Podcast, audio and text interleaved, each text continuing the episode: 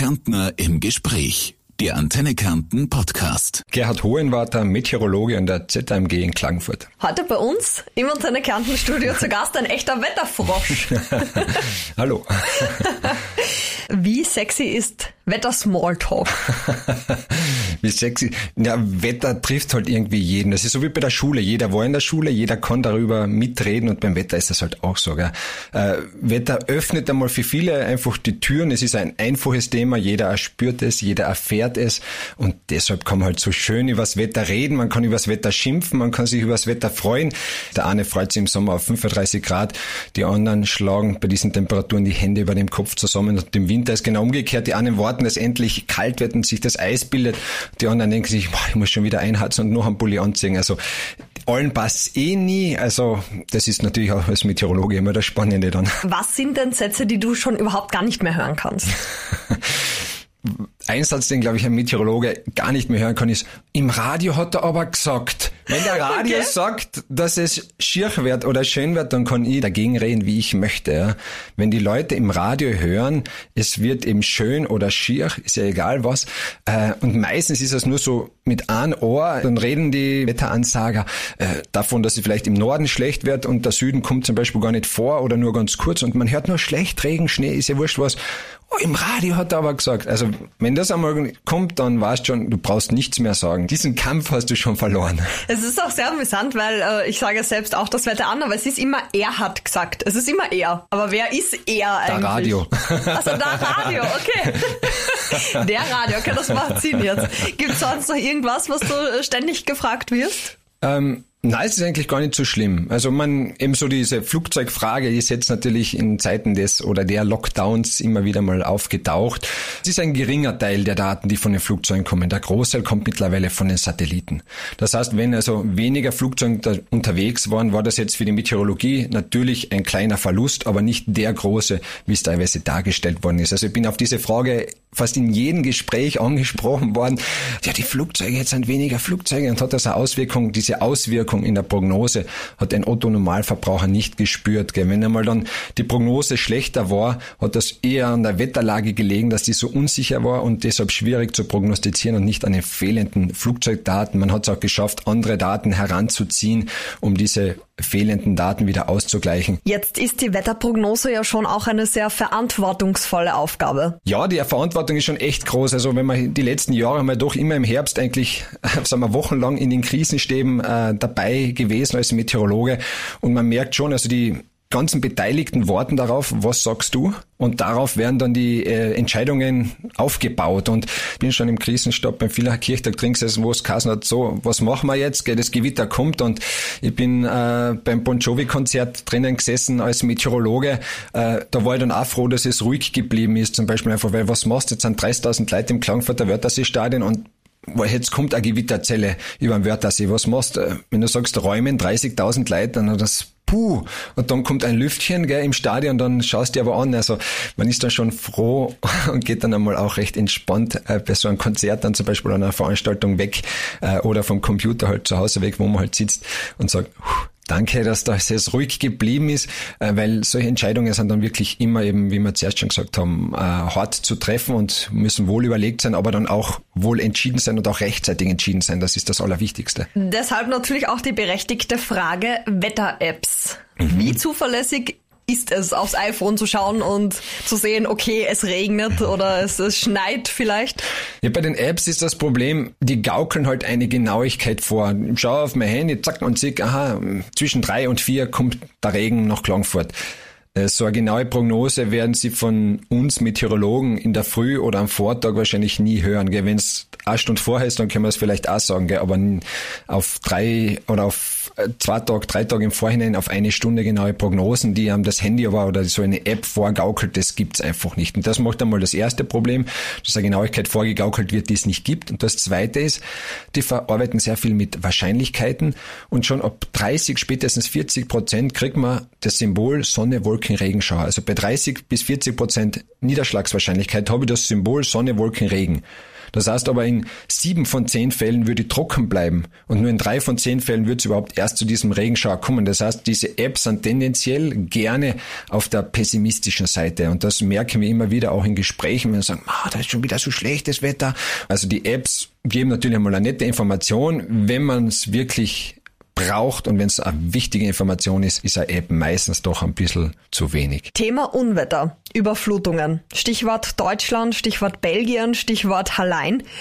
Ist das was, was auch bei uns in Kärnten möglich ist? Also heftige Unwetter hatten wir in den letzten Jahren ja auch immer wieder, wenn wir nur denken, eben in Afrels drinnen zum Beispiel ist Amure abgegangen.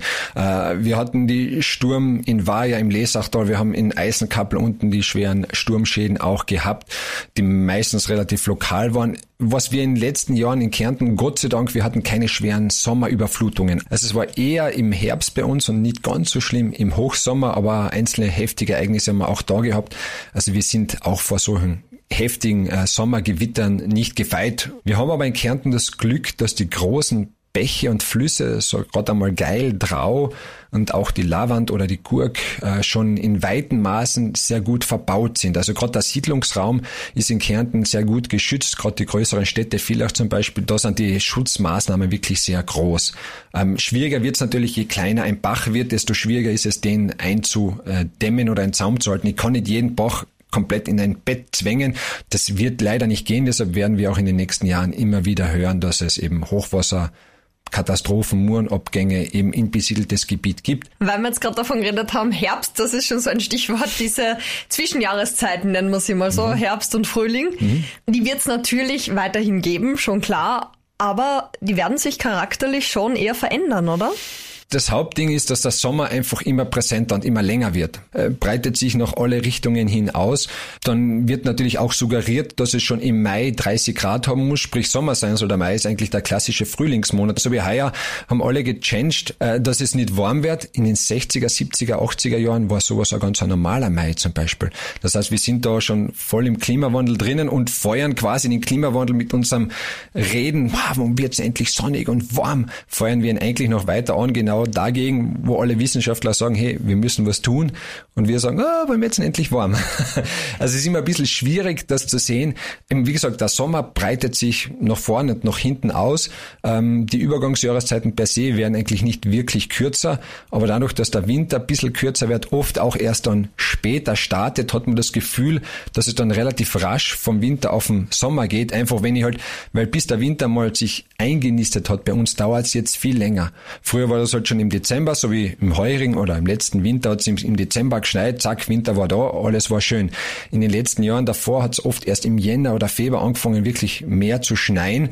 Dadurch hat man das Gefühl gehabt, so, jetzt hat der Winter jetzt erst begonnen und dann im März ist es schon langsam warm worden, der Schnee war weg und dann war es ein, zwei Monate Frühling und dann ist schon der Sommer gekommen. Dann habe ich vielleicht das Gefühl, äh, dass die Übergangsjahreszeiten verloren gehen, ist aber nicht so. Okay. Also sie bleiben eher, dass der Winter, der verliert am meisten von seiner äh, von seiner Dauer. Dadurch, dass der Winter kürzer wird, wird er auch intensiver, wird er kälter, bekommen wir mehr Schnee? Hm, also kälter wird auf keinen Fall, er wird immer wärmer, das ist statistisch eindeutig belegt. Wenn man in die letzten Jahre zurückschaut, äh, ganz schön kann man es natürlich an den Eisflächen erkennen. Braucht man einen Eislaufer ein Wörtersee fragen oder seine eigenen Beobachtungen. Haben wir mehr oder weniger Eis, dann werden die meisten sagen, wir haben also deutlich weniger Eis. Das heißt, es wird einfach wärmer im Winter. Ähm, in der Physik ist aber so, dass warme Luft mehr Feuchtigkeit aufnehmen kann als kalte Luft, also kann es auch mehr Niederschlag geben. Das ist im Sommer das Problem bei den Starkregenereignissen und im Winter aber auch, oder der Vorteil oder was, dass es mehr äh, regnen oder schneien kann. Nur in den letzten Jahren ist es halt, gerade zum Beispiel in Klagenfurter Beck hat halt der Schnee abgenommen, ist immer weniger geworden. In Oberkärnten zum Beispiel, da reicht's noch eher, dass es bis ganz herunter schneit, also von Villach westwärts, da hat es in den letzten Jahren doch einige Male wirklich außergewöhnlich viel Schnee geben. Also das könnte auch in den nächsten Jahren noch weiter passieren. Aber wie ich schon gesagt habe, jetzt sind oft nur ganz kleine äh, Dinge, die entscheiden, ob die Schneefallgrenze weit oben oder herunten liegt. Und wenn es halt immer wärmer wird, dann entscheidet sich halt wahrscheinlich in Zukunft immer mehr, dass die Schneefallgrenze weit oben und nicht mehr weit herunten liegt. Was sagst du Menschen, die sagen, es gibt keinen Klimawandel? Also Menschen, die sagen, es gibt keinen Klimawandel, haben wahrscheinlich noch haben überhaupt kein Bewusstsein, was draußen in der Natur abläuft, gell? weil jeder, der zumindest schon einmal, sage ich mal, älter als 10, 20 Jahre alt ist und schon ein bisschen was an Lebenserfahrung mitgebracht hat, muss feststellen, dass sich etwas verändert. Gell? Wenn ich mich zurückerinnere an meine Jugend, meine Kindheit, da waren die Sommer kühler, da waren Hitzewellen die Ausnahme. Ähm, und jetzt sind Hitzewellen quasi zur Normalität geworden. Tage mit 30 Grad waren früher Ausnahme. Man ist im Sommer im Weißensee nicht erfroren, aber es war halt doch noch sehr frisch in den 80er Jahren. Jetzt kann man im Juli, August im Weißensee problemlos angenehm schwimmen gehen, der ist wirklich warm. Also jemand, der sagt, äh, den Klimawandel gibt es nicht, der verschließt die Augen einfach vor der Realität. Angenommen, es wird gegen den Klimawandel nichts unternommen. Mhm. Mit welchen Folgen müssten wir rechnen? Wenn wir nichts unternehmen, dann müssen wir uns darauf einstellen. Gerade im Sommer nämlich die Problematik. Es wird immer heißer. Je wärmer es wird, desto schneller trocknen Böden aus. Je trockener Boden ist, desto schlechter kann ein Niederschlag aufnehmen. Das heißt, wenn es dann schüttet und im Sommer hat es immer schon geschüttet und wird es auch immer schütten, dann ist das Wasser für einen Bach. Dann geht es im Bach runter einfach, äh, weil der Boden es nicht aufnehmen kann. Der Boden bleibt trocken und der nächste Regen kann wieder nicht in den Boden eingehen. Das heißt, das sind die Entwicklungen. Eben Städte werden weiter überhitzen und wir wissen aus Studien von 2003 von der Hitzewelle, das ist die größte Naturkatastrophe der letzten Jahrzehnte in Europa gewesen mit den meisten Todesfällen. Das wird so unter den Tisch oft ignoriert. Gell? Also das sind Probleme dann, gerade die Hitze, auf die kann man sich schwer sagen wir schützen. Gell? Ich kann halt nur im Haus drin bleiben, alles verdunkeln, schauen, dass ich viel trinke, zum Beispiel, wenn ich halt gefährdet bin. Das wird uns einfach beschäftigen. Im Winter werden wir natürlich das Problem haben, es sind jetzt oberflächlichere Probleme, sage ich mal, wenn halt der Skitourismus nicht mehr möglich ist. Aber das Problem kann dann auch sein, zum Beispiel, dass der Boden im Becken von Klagenfurt zum Beispiel trotzdem gefriert.